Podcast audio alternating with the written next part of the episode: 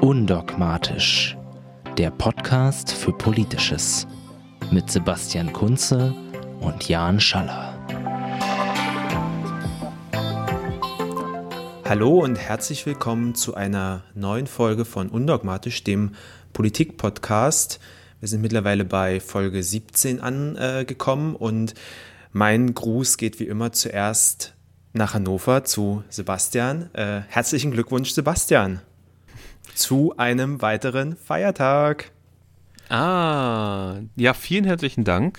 Auch von mir herzlich willkommen, nicht herzlichen Glückwunsch, sondern ja. herzlich willkommen zu unserem Politik-Podcast. Ja, das ist heute beschlossen worden. Der ne? Niedersächsische Landtag hat heute, äh, also heute ist der 19. Juni, äh, beschlossen, dass der Reformationstag Feiertag in Niedersachsen wird.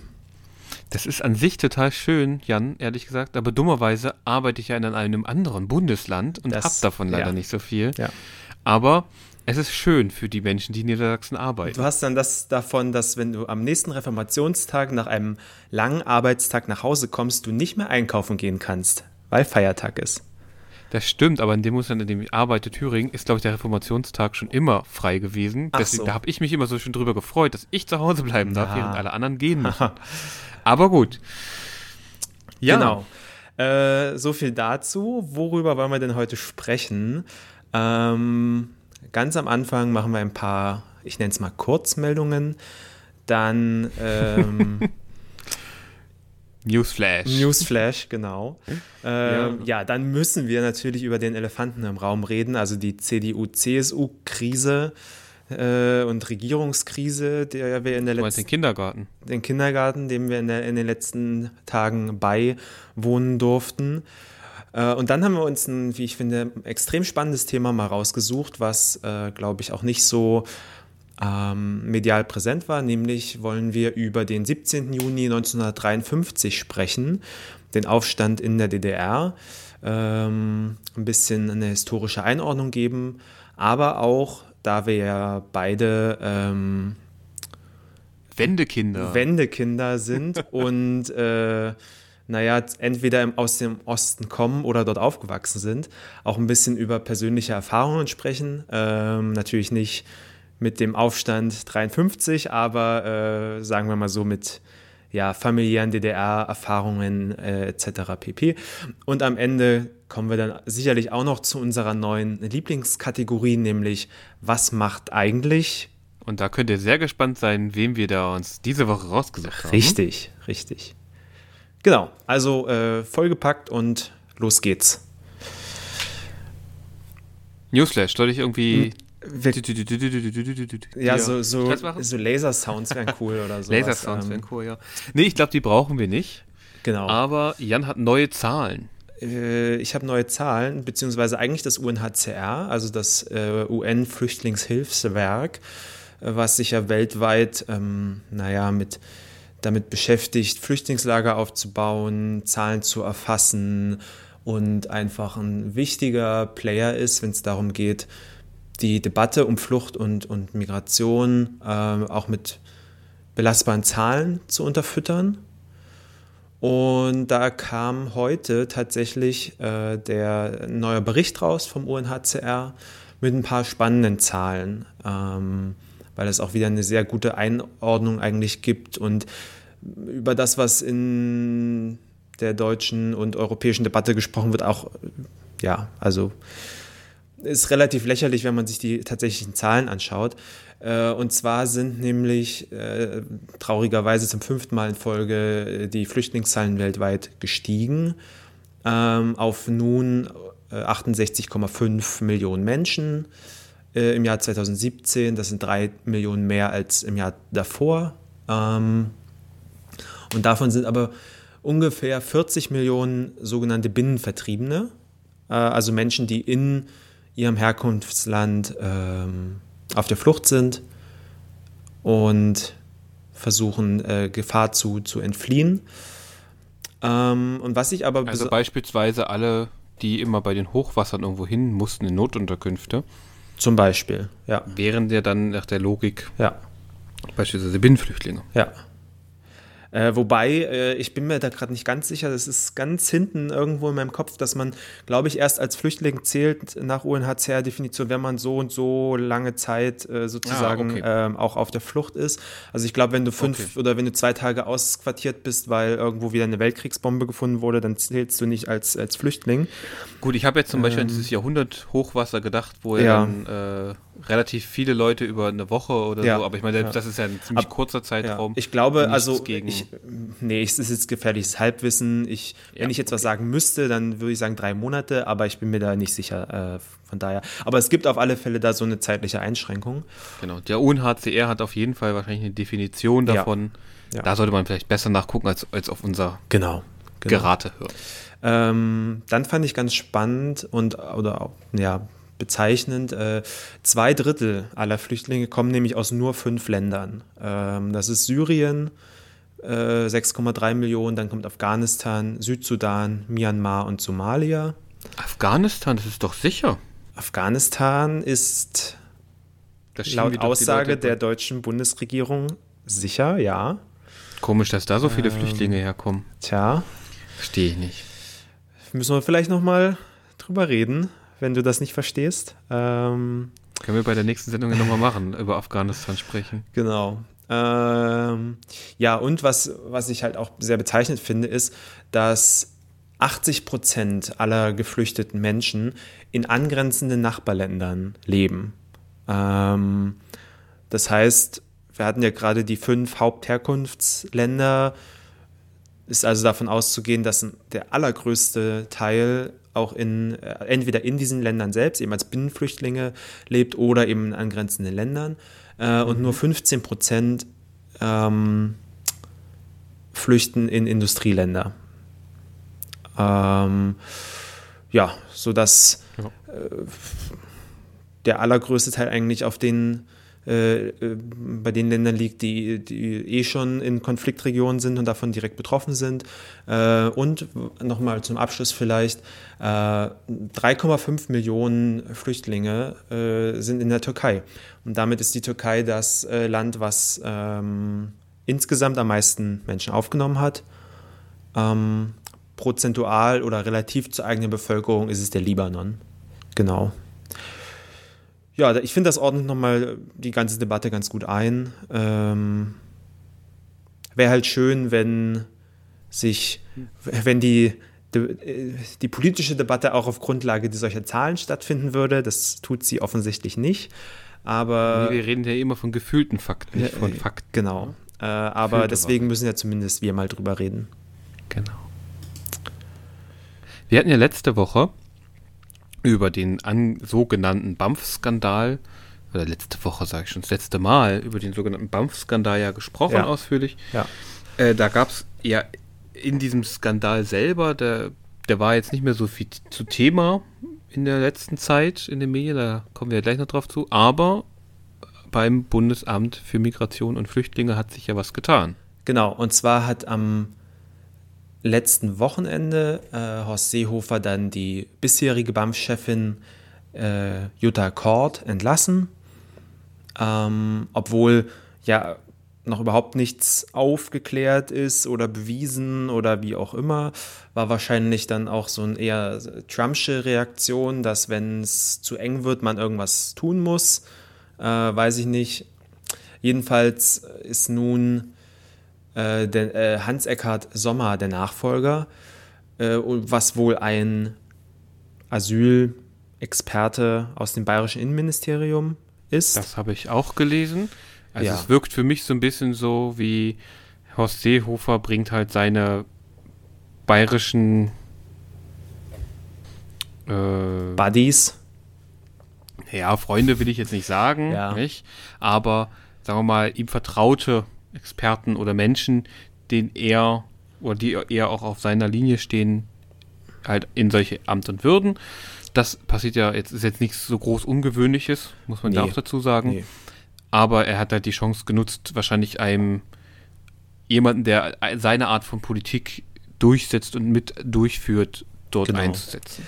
Wir werden das auf alle Fälle weiterhin verfolgen und dann auch hier drüber berichten, wenn sie es anbietet. Ja. Ich meine, wo, worum wir jetzt so die ganze Zeit schon gekreist sind, du hast es angedeutet, der Elefant im Raum, ähm, ist natürlich nicht. Entschuldigung. Ja. Jetzt habe ich kurz gedacht. Äh, also, der Elefant im Raum ist ja eigentlich die CSU. Genau. Ja, und Horst Seehofer. Genau. Wir haben ja das relativ ausführlich mitbekommen. Jeder, der irgendwie irgendwas angeschaltet hat, überall auf allen Kanälen lief es. Also im Radio morgens beim Aufwachen, äh, in der Zeitung stand es, im, äh, im Fernsehen lief es. Also es hat mich schon genervt, ehrlich gesagt. Ja. Weil ich mir dachte, also äh, nur weil so ein Zampano da einen auf dicke Hose macht, was will er eigentlich? Also er redet immer von seinem Masterplan mhm. Asyl oder mhm. Migration. Ich habe noch nirgendwo etwas über diesen Masterplan inhaltlich gelesen, vernünftig. Was ja. will er denn überhaupt für Politik machen? Das weiß ich nicht mal. Und da frage ich mich, und dann lese ich, dass die CDU-Fraktion, also seine Fraktionskolleginnen, es auch nicht wissen. Ja. Außer, ähm, außer die CSU weiß äh, niemand, was da wirklich genau drin steht. Ich meine, ja, und da, da frage ich mich, also was ist denn das für eine Zusammenarbeit in einer Regierung? Ja, ein paar Sachen sind ja bekannt. Also Ankerzentren, darüber haben wir ja letztes Mal darüber gesprochen. Haben wir schon geredet über die ähm, Was aber ja auch eher dann, also ja nicht aus einer äh, Veröffentlichung her, herrührt, sondern halt einfach so Sachen, die durchgesickert sind, über welche Wege auch immer dann konkret.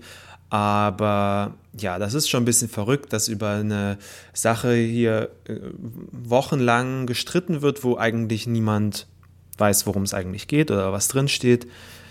Ähm, gleichzeitig ist natürlich auch die CSU äh, gerade dabei, die Bundesregierung zu sprengen. Auf jeden Fall macht sie ganz schön, also Stress. Ich meine, ich frage mich ja. erstmal, vielleicht nochmal systematisch. Mhm wie hat das eigentlich angefangen? Ich habe irgendwie eine Nachricht bekommen, äh, ich glaube sogar von dir, äh, dass wir vielleicht bald den nächsten Übergangskanzler äh, Schäuble hatten. Mhm. Da ist natürlich bei mir alles aus dem Gesicht gefallen, dachte mir, oh mein Gott, was ist denn jetzt? Geht die Welt gerade unter? Ja. Äh, weil ich diesen Mann äh, nicht, also nicht, überhaupt nicht als irgendwie Regierungschef haben möchte. Also hoffe ich, dass Frau Merkel nicht stirbt und er als Bundestagspräsident nachrutscht irgendwann. Mhm. Ähm, da habe ich das dann mitbekommen, weil ich ja. sowas ignoriert habe. Aber offensichtlich wurde ja eine Bundestagsdebatte unterbrochen. Ja. Weil es da Probleme gab. Das habe ich überhaupt nicht mitver mitbekommen, mit, mitverfolgt auch nicht. Ja, wir hatten ja also diese, nach diese Gemengelage aus irgendwie BAMF-Skandal und Masterplan Migration, wo dann glaube ich, der, der springende Punkt äh, war, was auch durchgesickert ist, wie auch immer, ähm, dass ja Seehofer möchte, dass ähm, Menschen direkt an der deutschen Grenze zurückgewiesen werden. War nicht ganz klar, unter welchen Bedingungen und wer genau. Ähm, Gutes Spiel, man sagt erstmal vage irgendwas Provokantes. Genau. Äh, sollte dann wohl da um Leute gehen, die schon in anderen europäischen oder EU-Mitgliedstaaten einen Asylantrag gestellt haben. Aber wie gesagt, wir kennen ja den, den in Anführungsstrichen Masterplan nicht und können deshalb auch nicht genau sagen, das und äh, das und, äh, und das nicht. Ähm, ja, und gegen, dagegen hat sich Merkel verwehrt. Äh, sie wollte das nicht. Sie will eine, zumindest sagt sie das so, eine europäische Lösung, also mit den anderen Mitgliedstaaten, mit Frankreich, mit Italien, äh, mit Griechenland, also den Staaten, die äh, besonders betroffen sind auch von, ähm, weil eben Leute, die übers Mittelmeer flüchten, in diesen Staaten ankommen. Haben wir ja eben, hier in Deutschland an. Genau. Äh, haben wir jetzt auch wieder eben gesehen mit dem Schiff, was tagelang irgendwie vor, der, vor verschiedenen Küsten äh, warten musste, bis sich Spanien mal mhm. erbarmt hat. Ähm, genau. Und dieser EU-Gipfel ist jetzt so un ungefähr, ich glaube mittlerweile anderthalb Wochen. Äh, heute war auch schon Macron äh, zu Gast äh, hier in äh, Schloss, im Schloss Merseburg, glaube ich. Meersburg, glaube ich. Merseburg, ja. Nee, Meersburg. Meersburg. Doppel-E. Mhm. Merseburg gibt es auch noch, aber das ist unbedeutend, liegt in Sachsen-Anhalt. aber äh, ähm, habe ich früher mich auch immer gedacht, oh, das ist hier in der Nähe. Aber ja, dann habe ich mitbekommen, ja. nee, die meinen Meersburg. Meersburg, okay. Jedenfalls haben sie miteinander gesprochen und das ist ja auch eine Politik, die äh, Merkel sehr ähnlich sieht. Sie hat ja eigentlich immer versucht, äh, den nicht den kleinen-kleinen Wurf oder den, den, den, nationalen Weg zu gehen, sondern immer den EU-Weg, fast immer, mhm. ähm, den, mit dem multilateralen Weg in Verhandlungen mit äh, anderen äh, Staaten und verweist ja auch immer wieder gerne darauf, wenn sie kritisiert wird, dass, naja, das muss man halt auf dem EU-Level regeln. Ähm, genau, so das war ungefähr die Ausgangslage. Und das ist dann wohl so eskaliert, dass eben diese Bundestagssitzung unterbrochen wurde, weil die Schwester, sogenannten Schwesternparteien CDU und CSU nicht mehr miteinander konnten und um Aussprache gebeten haben, was ihnen dann gewährt wurde. Und dann nahm halt dieses Drama seinen Lauf, was sich jetzt so übers Wochenende entfaltet hat. Naja, und dann hatten wir irgendwie eine Situation, wo die CSU mit ungefähr allem gedroht hat. Also Auflösung ja. der Fraktionsgemeinschaft und ähm, ja, Platzen der Koalition. Die Grünen freuen sich vielleicht, dann holt man die Grünen rein, hätte ich jetzt gleich gedacht bei mir so. Aber reicht es dann von den, von den Mehrheitsverhältnissen? also die CSU ist, glaube ich, 7% groß. Ach, ach so, ohne CSU, ja. Ja, das wäre noch eine Variante. Also ich frage mich sowieso, warum die CDU die CSU nicht langsam mal ja, abschießt, der ja. CDU in Bayern aufmacht, weil die CDU in Bayern ist einfacher als die CSU deutschlandweit aufzubauen. Mhm. Ich meine, ich habe jetzt hier irgendwo eine, heute irgendwo gelesen, so eine äh, würde die CSU am Sonntag bundesweit antreten, würde die zweitstärkste Kraft, ja, die CSU geht dann wahrscheinlich mit der AfD zusammen. Ähm, das ist meine Idee da bei denen. Ja. Das sind nämlich ganz ähnliche Konsorten. Ja. Und die CDU könnte das machen. Ich meine, ich würde es natürlich erst kurz vor den Wahlen so hinauszögern, so einen Schritt, bis es nicht mehr geht. Aber das ist eine Provinzpartei. Also die ist ersetzbar. Und das finde ich ganz schön, das fand ich sehr, sehr interessant, dass halt diese kleine, mhm. diese kleine Kleinstpartei eine so enormen Druck und so enorm politisches Gewicht entfalten, entfalten kann. Ich meine, das ja. kann sie schon immer, das ist sozusagen ihr Vorteil, ja. dadurch, dass sie sehr gute Ergebnisse für diese Fraktions- und Wahlgemeinschaft einfährt. Mhm. Und deshalb kann sie sich halt viel rausnehmen. Ja. Aber ich habe manchmal ein bisschen das Gefühl, so langsam dreht es bei den alten grauen Männern aber frei. Das Gefühl hatte ich auch vor allem. Der Knaller war dann ja, dass Horst Seehofer als Minister seiner Dienstherrin Angela Merkel ein Ultimatum gestellt hat. Äh, ja, hat ja, nämlich klar, gesagt. Du das nicht jeden, jeden Tag so deinem Chef sagen, hey, sag mal. also jetzt aber bis morgen hast du das aber geregelt, dass ich hier. Ansonsten mache ich einfach, worauf ich Bock habe. Ja. Ähm, ja, aber hat er de facto gemacht, weil äh, jetzt am Montag war ja ähm, CSU-Treffen mhm. um, und ähm, Seehofer hat dann gesagt, wenn mir die CSU das Mandat dazu gibt, werde ich dann halt einfach am Montag das selbst anordnen. Das kann er ja tun, aber und das finde ich halt ganz, ganz spannend, dass irgendwie jemand, der so lange Politik macht und Seehofer macht gefühlt seit 70 Jahren Politik, der müsste ja irgendwie Bescheid wissen. Und ich finde es krass, dass der, dass er sozusagen politische Institutionen, Regeln und Gepflogenheiten und in gewisser Weise auch das Grundgesetz mhm. dann einfach mit Füßen tritt, ihm das scheißegal ist. Ja. Weil, und das, äh, da kommen wir ja, das ist sozusagen ja auch mal wieder in der Debatte aufgeworfen worden, ohne es richtig zu erklären, die Richtlinienkompetenz der Kanzlerin. Mhm. Und die Bundeskanzlerin hat die Kompetenz, und die hat nur sie, die groben Leitlinien, die Richtlinien der Politik zu stecken. Innerhalb dieser Linien dürfen die einzelnen Minister, Ministerien dann agieren. Ja. Und das finde ich ganz interessant. Also ich meine, das sagt, und das steht im Grundgesetz, Paragraph 65 des, des Grundgesetzes, mhm. ich zitiere das mal, das ist nämlich auch nur ein, ein, ein Absatz quasi. Hier steht, das ist nicht für Frau Merkel, hier steht, der Bundeskanzler bestimmt die Richtlinien der Politik und trägt dafür die Verantwortung. Innerhalb dieser Richtlinien leitet jeder Bundesminister seinen Geschäftsbereich selbstständig und unter eigener Verantwortung. Über Meinungsverschiedenheiten zwischen den Bundesministern entscheidet die Bundesregierung. Der Bundeskanzler leitet ihre Geschäfte nach einer von der Bundesregierung beschlossenen und vom Bundespräsidenten genehmigten Geschäftsordnung. Mhm. Zitat Ende. Mhm. Das steht im Grundgesetz.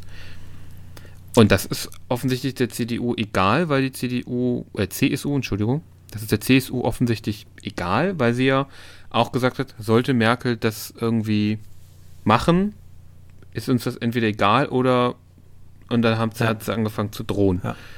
Und das fand ich ganz spannend, weil ich bei, für mich greift die Erklärung mit der bayerischen Landtagswahl ein bisschen zu kurz irgendwie.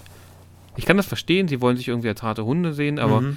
was diese, also was Seehofer gerade macht, das ist Rechtspopulismus der feinsten Art und ich habe irgendwie in letzter Zeit immer mehr das Gefühl, man sagt Rechtspopulismus heutzutage, wenn man eigentlich rechtsextrem meint. Mhm.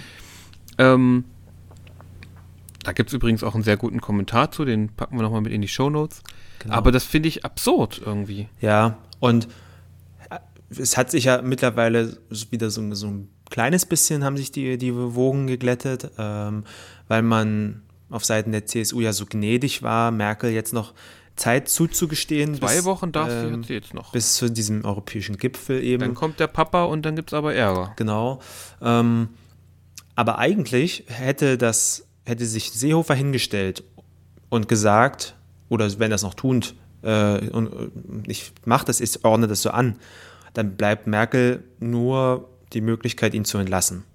Weil dann würde ein, ein Minister, dann würde halt ein Minister gegen ihre explizite Anweisung handeln und dann müsste Seehofer gehen.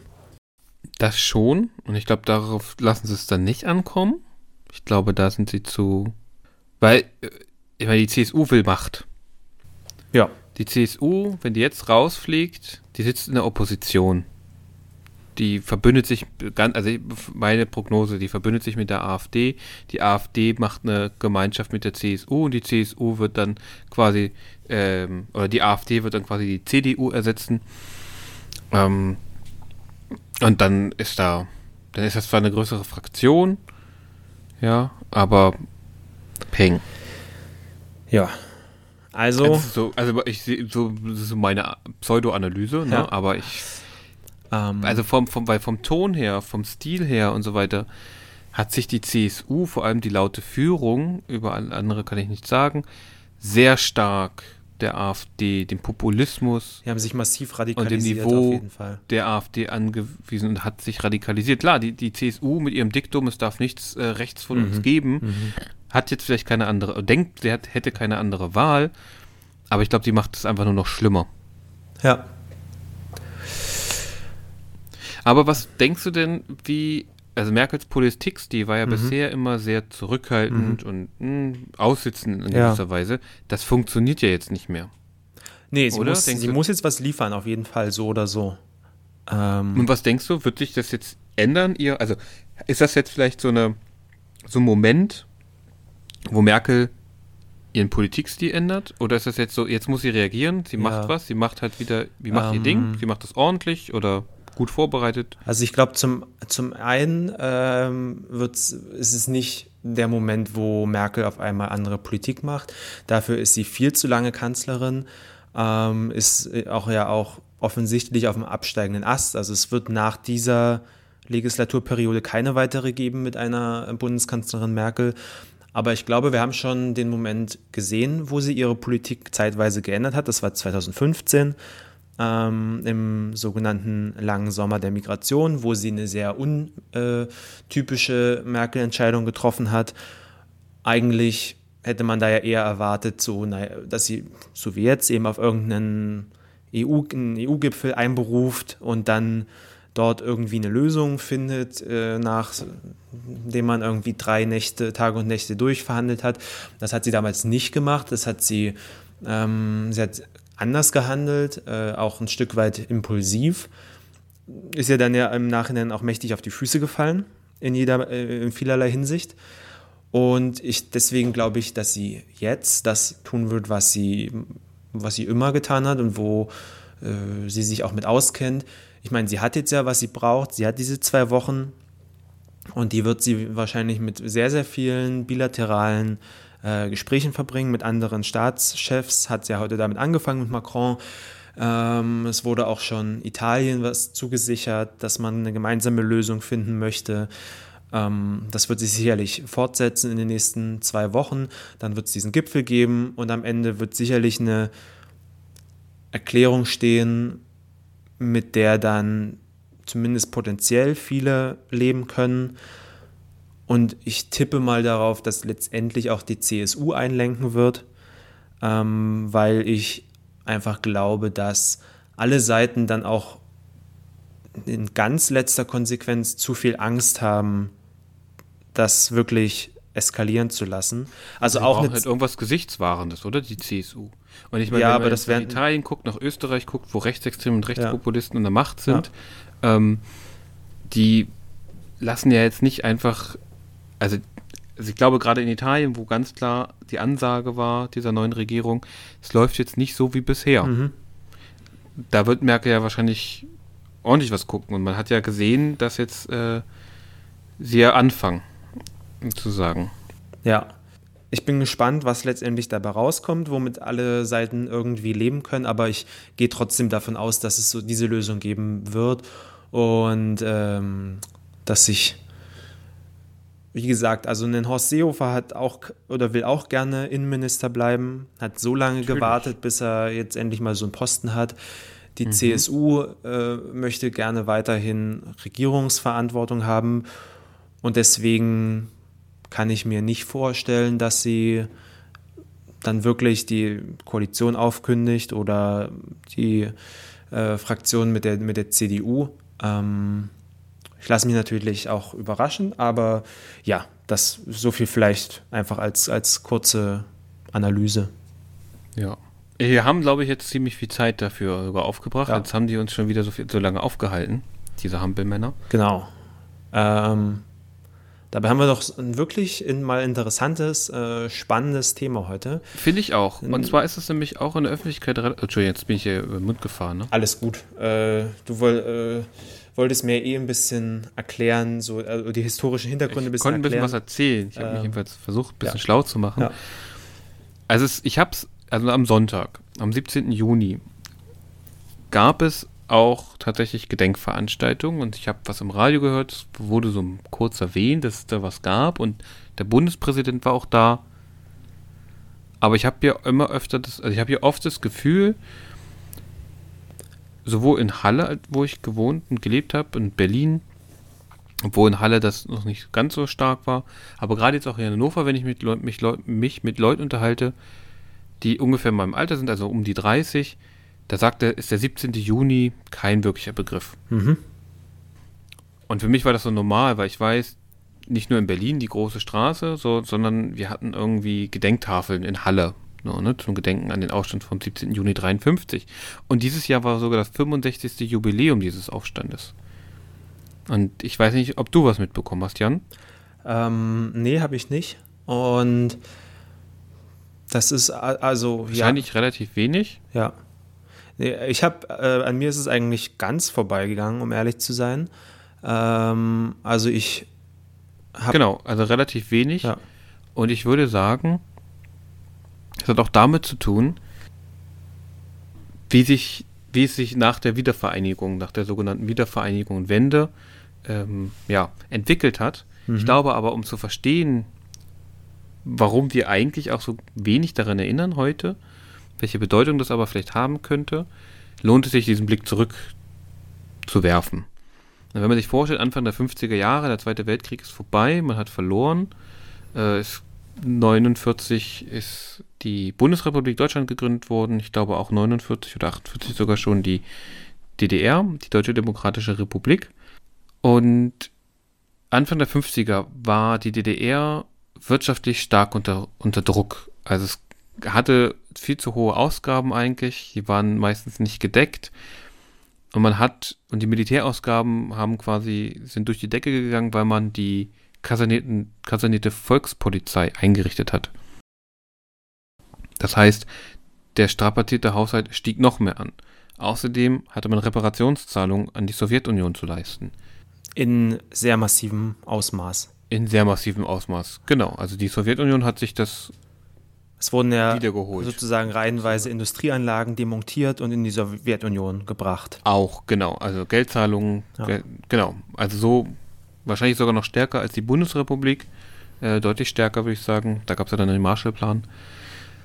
Und diese Situation hat unter anderem auch dazu geführt, dass natürlich die man sagt ja so schön, Scheiße rollt nach unten, ne? die Regierung gibt den Druck nach unten weiter, erhöht also die Anforderungen an die arbeitende Bevölkerung. Das mhm. heißt, es gab eine unter anderem, natürlich viele Maßnahmen, aber unter anderem auch eine Erhöhung der Arbeitsnormen. Mhm. Das heißt, die Kennzahlen, was Arbeiterinnen leisten müssen, wurden halt hochgesetzt. Und rund um diesen 17. Juni, also schon deutlich früher, aber auch später noch, gab es eben Proteste, Streiks und auch Demonstrationen, um eigentlich diesem Bedürfnis Ausdruck zu verleihen. Es muss hier was anderes, es muss hier was anderes, anderes ja. sein. Und Anfang der 50er, 53, darf man nicht vergessen, in der Sowjetunion haben wir noch Stalin. Der mhm. Stalinismus mhm. herrscht noch. Und das heißt, dadurch wird sozusagen auch dieser Aufstand 53 auch als erster antistalinistischer Aufstand verstanden. Mhm.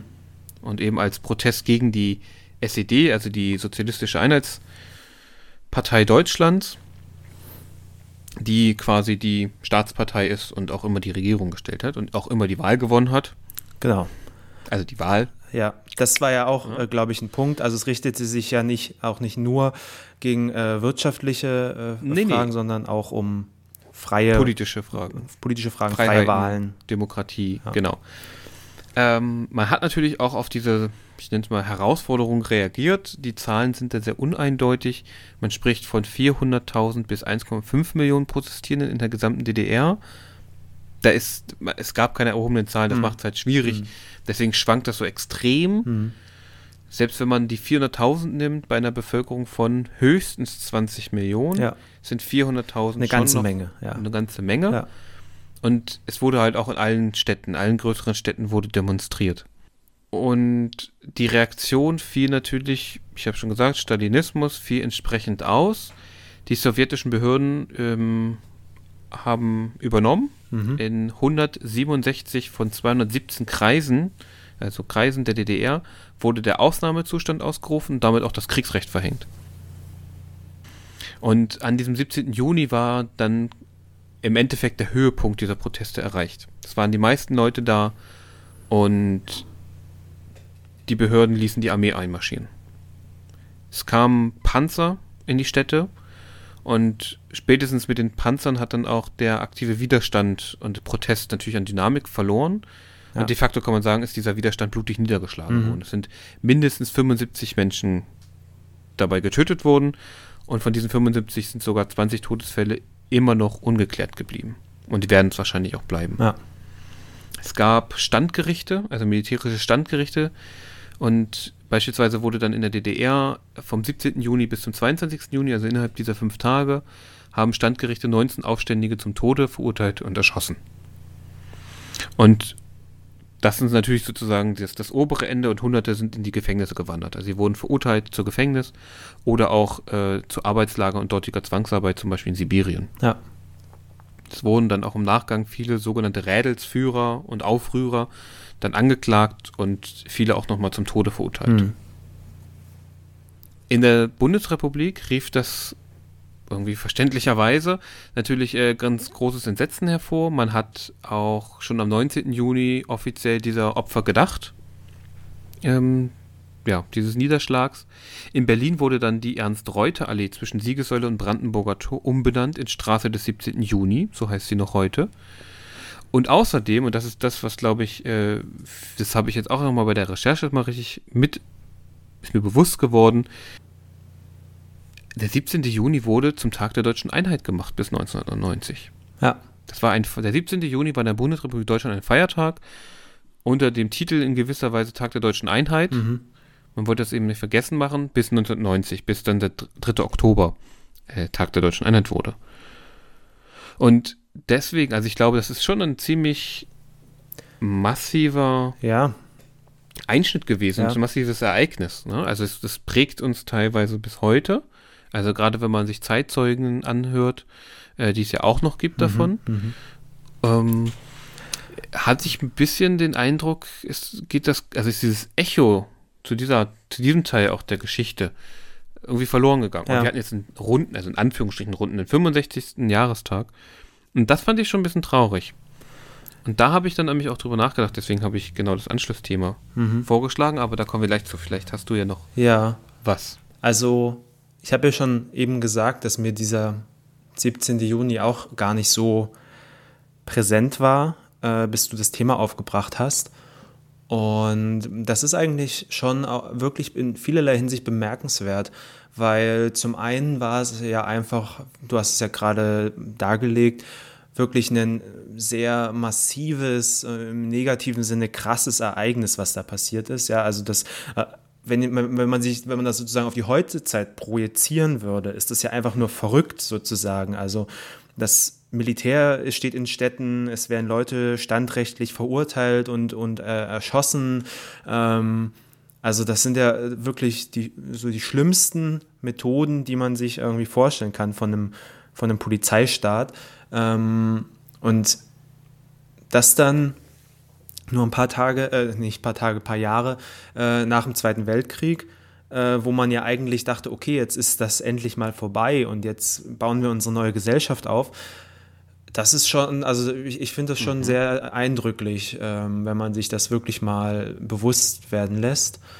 Ähm, und gleichzeitig ist es ja auch historisch ein unglaublich wichtiges Datum eigentlich, weil wäre diese Niederschlagung nicht passiert, wer weiß, wie sich die DDR entwickelt hätte. Wer weiß, wie sich äh, die beiden deutschen Staaten ja. entwickelt hätten. Und wie, es gab damals die Befürchtung, dass es den Staat dann nicht mehr gäben ja. also gegeben hätte. Ja. Und ich glaube, das war ja auch wahrscheinlich die, die, die Angst der Sowjetunion, warum sie dann auch so massiv eingeschritten Also es hätte ja potenziell das auch... Es war ja ähnlich wie beim Prager, äh, Prager Frühling. Mhm. Es hätte ja potenziell auch ein absoluter Wendepunkt in der deutsch-deutschen Geschichte sein können. Absolut. Absolut. Äh, und von daher finde ich, dass es also wirklich ja auf der einen Seite einfach ein sehr schreckliches Erlebnis war und auf der anderen Seite aber auch historisch gesehen so unglaublich wichtig, dass es ja, glaube ich, deutlich mehr Beachtung finden sollte einfach. Denke ich auch und ich mich würde, das habe ich leider noch nicht nachgeguckt, ähm, inwieweit das zum Beispiel Teil des Geschichtsunterrichts ist heutzutage. Ich weiß noch, ich meine, ich bin äh, in Anfang der 90er in der, äh, ich bin Anfang der 90er in Ostdeutschland aufgewachsen, mhm. auf dem Dorf. Mhm. Und ich weiß, selbst bei unserem Dorfgymnasium, im Deutschunterricht oder auch im Geschichtsunterricht, die Lehrerin hat gesagt, wir lesen jetzt hier ein paar, wir lesen halt ostdeutsche Schriftsteller. Mhm. So. Die anderen, die ihr sonst überall lest, die sind jetzt sowieso überall. Die anderen, ja. die hier irgendwie, die werden, die werdet ihr nicht mehr so schnell lesen. Die sind jetzt nicht mehr angesagt, so ja. ungefähr. Also ganz großen und im Geschichtsunterricht habe ich auch vom 17. Juni gehört. Okay, das ist spannend. Weil bei mir war es äh, so, dass äh, DDR-Geschichte eigentlich völlig hinten runtergefallen ist. Und das, obwohl ich an einem in Ostdeutschland, äh, in Brandenburg groß geworden bin, dort zur Schule gegangen bin. Ähm, und sozusagen ich Lehrerinnen und Lehrer hatte, die das alles selbst miterlebt haben und ja auch selbst einfach die, die besten Zeitzeugen hätten sein können. Mhm. Ähm, das dann aber aus ja, weiß ich nicht, zu, aus Gründen von zu vollgestopften Lehrplänen und anderen Schwerpunktsetzungen eben nicht gemacht haben. Also ich weiß noch, wir haben unheimlich viel Zeit auf die beiden Weltkriege verwendet. Äh, natürlich nochmal deutlich mehr auf den zweiten als auf den ersten.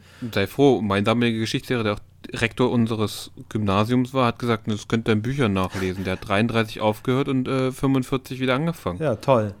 In der Oberstufe haben wir unsere Lehrerin zwingen müssen, damit sie, damit, damit sie uns ein bisschen ja. was erzählt. Die war natürlich ja. auch erstaunt, was das, dass wir noch nie davon gehört haben. Also, in Anführungsstrichen natürlich, aber dafür hat er den Ersten Weltkrieg mit uns so detailliert durchgenommen. Da haben wir irgendwie die, die Namen für die Angriffswellen und so weiter mhm. der deutschen mhm. äh, Reichswehr quasi äh, uns angeguckt. Also, der war verrückt, meiner Meinung nach. Ja. Aber egal. Entschuldigung. Also genau, DDR-Geschichte ist bei mir völlig hinuntergefallen. Mein, also ich habe Geschichte gerne gemacht und auch bis äh, zum Ende, bis zur 13. Klasse sozusagen. Ähm, aber von DDR-Geschichte, das ist, ist, alles eigentlich aus äh, eigenen, äh, aus familiären äh, Zusammenhängen, Erzählungen und irgendwie, was ich mir selbst angeeignet habe über Bücher und, und Dokus. In der Schule kam das auf alle Fälle nicht vor.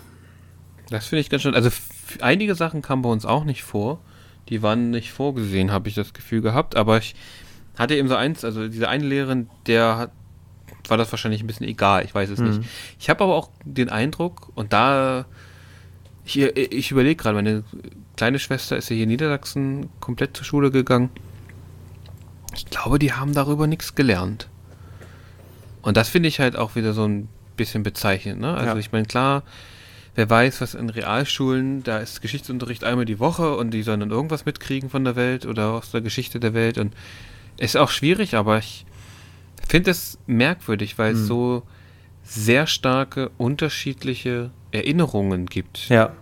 an Zeiten. Und ich glaube, um jetzt sozusagen nochmal das, was wir auch angekündigt haben, rüberzuschieben, ich glaube, grundsätzlich sind die Erinnerungen, die Entwicklungen und ich meine aber auch die, die Mentalitäten in Ost- und Westdeutschland unterschiedlich. Die ja. haben sich über 40 Jahre unterschiedlich ausgeprägt. Und ich glaube, das merkt man auch. Das merkt man auch, also mhm. ich finde es halt ganz interessant. Ich meine, wir sind jetzt so um die 30 rum, so, ja, in unserem plus, minus. plus, ja. minus, genau. Und wir haben die DDR alle nicht bewusst wahrgenommen. Genau. Also, also ich war drei Jahre, da war die, war die DDR vorbei. Aber wir haben halt in einer Zeit gelebt, und zum Teil gerade diejenigen, glaube ich, auch die im Osten aufgewachsen sind, man hat quasi diese Nachwendezeit mitbekommen, ja. wo noch alles so, ich kann mich noch an Halle nicht erinnern, das, was mir meine Freundin erzählt, die da aufgewachsen ist, richtig als Kind, dass eben noch alles grau war. Mhm. So. Ja, und das mittlerweile überhaupt nicht mehr so ist. Ja. Äh, so, solche Veränderungen schon alleine. Oder naja. dass eben die Autos verschwinden. Ja. Nee, es, sind, es sind so Alltagssachen. Ja. Ne? Also das, ich meine, bei mir auf dem Dorf war es normal, dass da Trappis waren. Ja. Ich, bis heute kriege ich eine Krise, wenn ich einen Trabi nochmal sehe. Ja, wenn ich denke, krass so. Ne? Ja. Fährt wirklich noch jemand. Und ich glaube, da, ja, man hat halt ganz, ganz, ganz, ganz andere Erfahrungen gemacht, selbst wenn man mhm. das versucht hat zu teilen. Mhm. Und das, was mir so aufgefallen ist in den Jahren, dass ich das Gefühl immer mehr gewonnen habe, dass gerade diese Erfahrung, die die Leute gemacht haben in 40 Jahren DDR, mit Füßen getreten wurde mhm. und eigentlich nichts wert war mhm. nach der Wiedervereinigung. Dass quasi dann die DDR, die DDR war vorbei, das war alles ganz schlimm und es war alles ganz blöd. Ja. Jetzt ist der, jetzt ist die Bundesrepublik da, die, die Marktwirtschaft, alles wird besser. Aber viele Leute, und es sind nicht ja. nur die Wendeverlierer. Ja. Es sind nicht nur die Wendeverlierer gewesen, die, die, die auch so sprechen, ne? die auch sagen, naja, eigentlich so richtig äh, hätten wir uns eigentlich auch was anderes vorstellen können.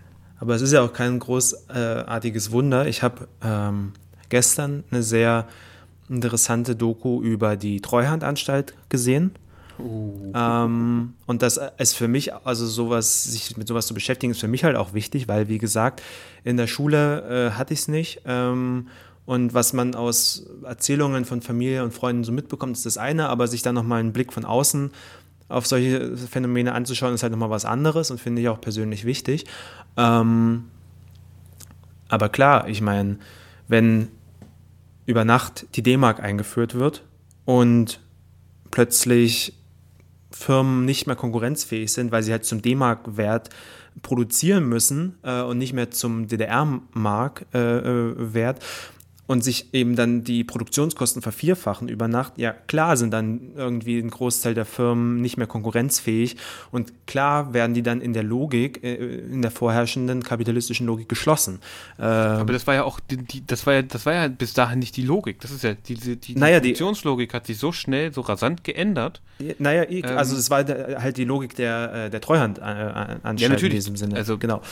Ähm, und sich, also ich finde das, ich fand das sehr, sehr eindrücklich, sich mit so diesen konkreten Fällen ähm, von großen Industriekombinaten äh, mit vielen tausend Beschäftigten, sich das noch wirklich anzuschauen, was das halt auch, oder auch nochmal gewahr zu werden, was es für die Leute bedeutet hat, einfach. Ähm, wenn du halt von heute auf morgen erzählt bekommst, ähm, ja, nee, tut uns leid, äh, nicht, mehr, nicht mehr konkurrenzfähig und ab dafür.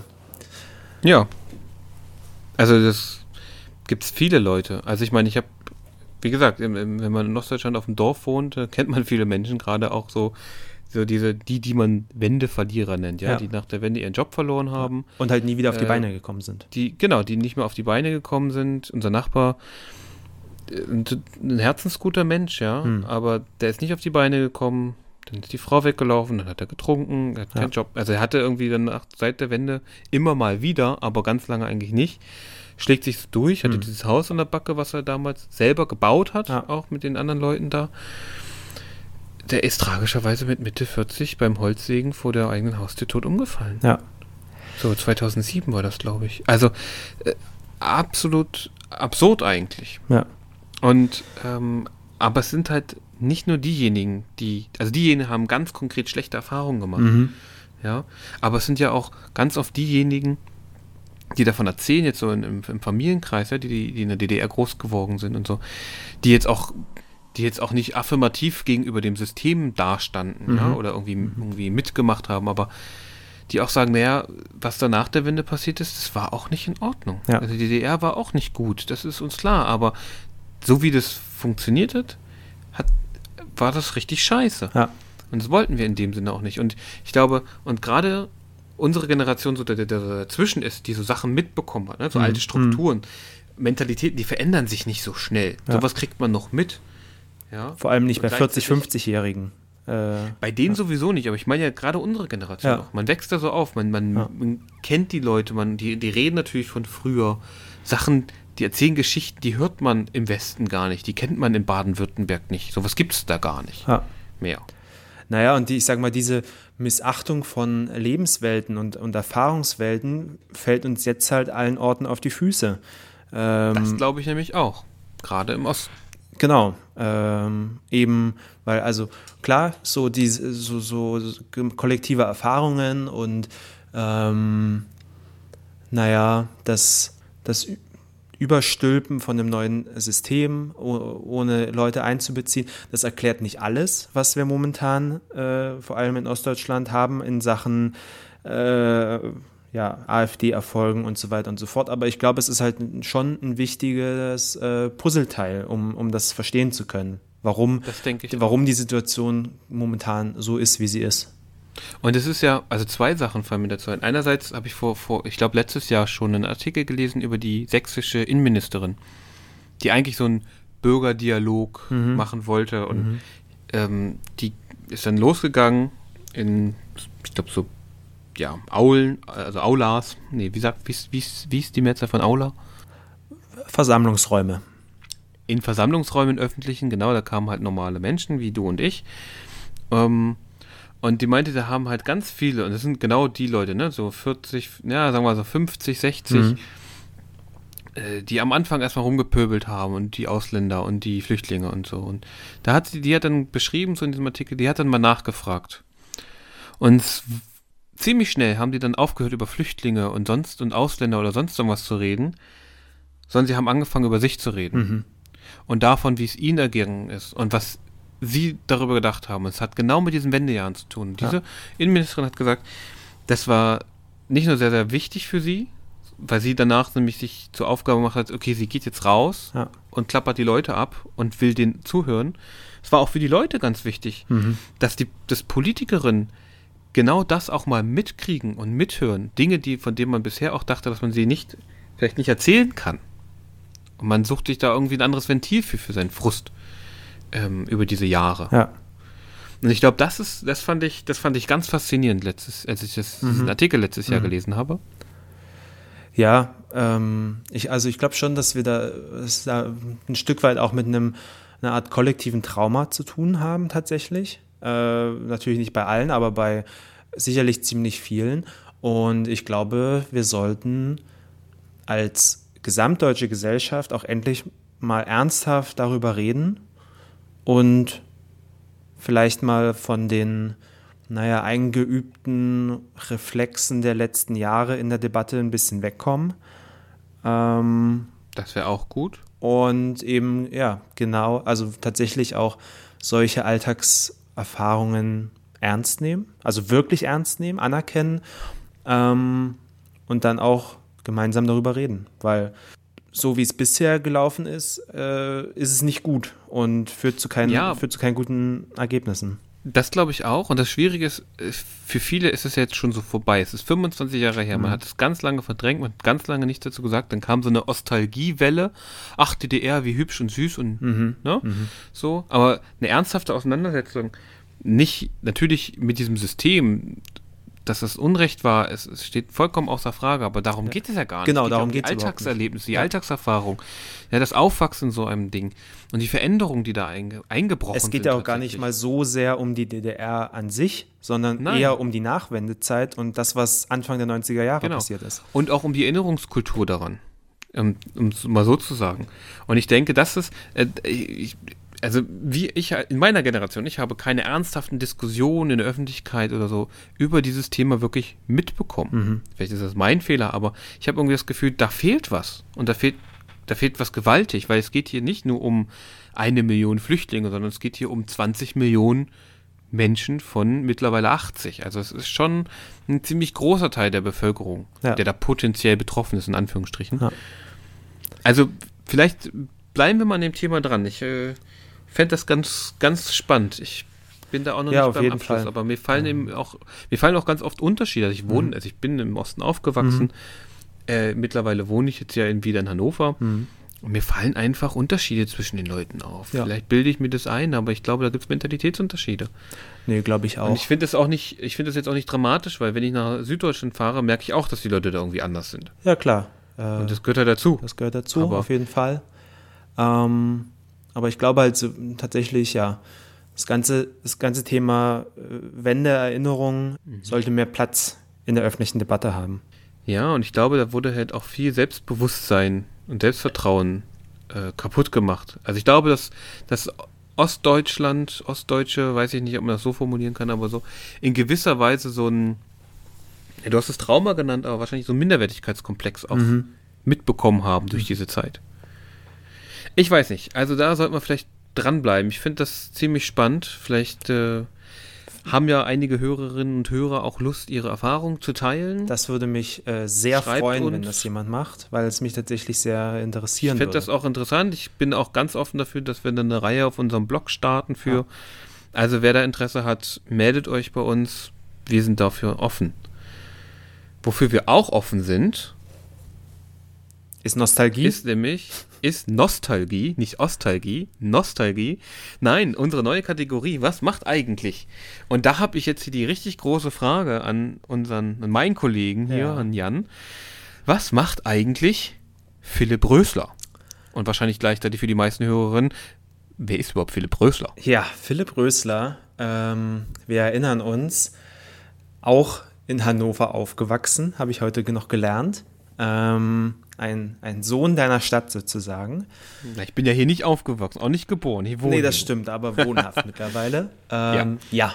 Philipp Rösler, äh, FDP-Politiker, zumindest war er es. Und von 2009 bis 2011 äh, war er Bundesminister für Gesundheit und dann von äh, vom Mai 2011 bis zum äh, Dezember 2013 Bundesminister für Wirtschaft und Technologie. Ähm, und außerdem von 2011 bis 2013 wiederum Bundesvorsitzender der FDP und deutscher Vizekanzler. Ähm, ja, wo, an wen, an wen erinnern wir äh, oder an was erinnern wir uns, wenn wir Philipp Rösler äh, hören? Ich an nicht besonders viel. Ähm, er war der Vorgänger von Christian Lindner äh, als Parteivorsitzender. Eine sehr gute Eigenschaft, er war der Vorgänger ja, von Christian Lindner.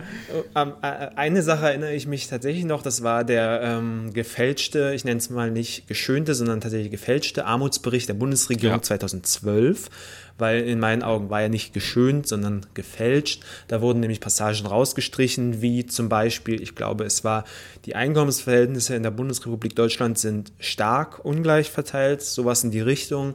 Ähm, ja. Das hat er halt nicht nur äh, netter ausdrücken lassen, sondern komplett rausgestrichen. Und das war nicht das einzige Beispiel, da gab es also noch ein zensiert. Ja. Ähm, das hat ihm scheinbar nicht so gefallen, das, äh, das Kind da beim Namen zu nennen. Mhm. Ähm, naja, und dann war er aber auf alle Fälle weg vom Fenster und ist, hat aber sehr schnell wieder, wieder Fuß gefasst, denn er war seit ähm, 2014, seit Februar 2014, ähm, Geschäftsführer und Vorstandsmitglied der, ähm, der Stiftung des World Economic Forum, ähm, also des Weltwirtschaftsforums, mhm. genau, in der Schweiz. Das ist bekannt für das äh, jährliche Treffen in äh, Davos. Ähm, mhm. Ja, und er ist dort verantwortlich oder war dort verantwortlich für internationale Regierungskontakte, bietet sich an als äh, ehemaliger Eben. deutscher Vizekanzler. Nicht schlecht. Äh, der Chef vom, vom äh, Weltwirtschaftsforum, Klaus Schwab, hat da auch überhaupt nichts anbrennen lassen und den äh, guten Philipp ähm, bereits drei Tage nach der verlorenen Wahl kontaktiert. Das ist doch, da muss doch vorsorgen. Man für. muss vorsorgen, auf, äh, auf jeden ja. Fall. Ähm, genau, drei Tage später und dann haben sie wahrscheinlich vereinbart, naja gut, ein bisschen Zeit lassen wir mal noch ins Land gehen. Und dann ist er 2014 dort äh, halt ähm, Geschäftsführer, Vorstandsmitglied geworden. Ähm, ja, aber mittlerweile, ich weiß nicht, wie viel er da. Was macht er denn jetzt?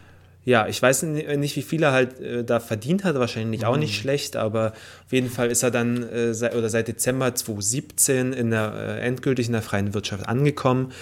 Und er ist jetzt in der, ähm, ich entschuldige mich für eine falsche Aussprache, in der Hainan äh, Chihang Charity Foundation. Ähm, angestellt mit Sitz in New York. Äh, das ist eine gemeinnützige Schön. Stiftung eines chinesischen Mischkonzerns. HNA äh, heißt der. Die machen so Luftverkehr, Tourismus, sind wohl irgendwie der drittgrößte Flugzeugvermieter der Welt, ähm, größte Bodenabfertigungsunternehmen. Also die werden ganz gut äh, Geld haben.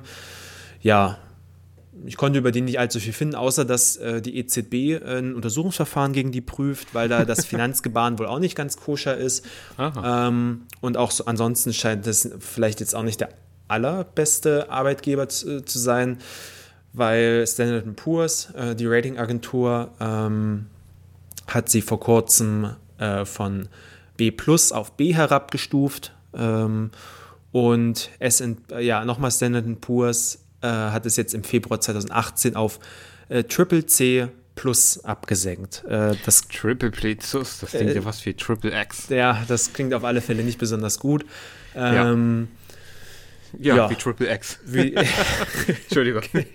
ja, ähm, genau. Aber da ist er auf alle Fälle noch und äh, wird jetzt, keine. Ahnung, tolle Charity-Arbeit äh, für er diesen Konzern machen. Ja. Dann können wir doch Philipp Rösler eigentlich nur alles Gute wünschen, oder?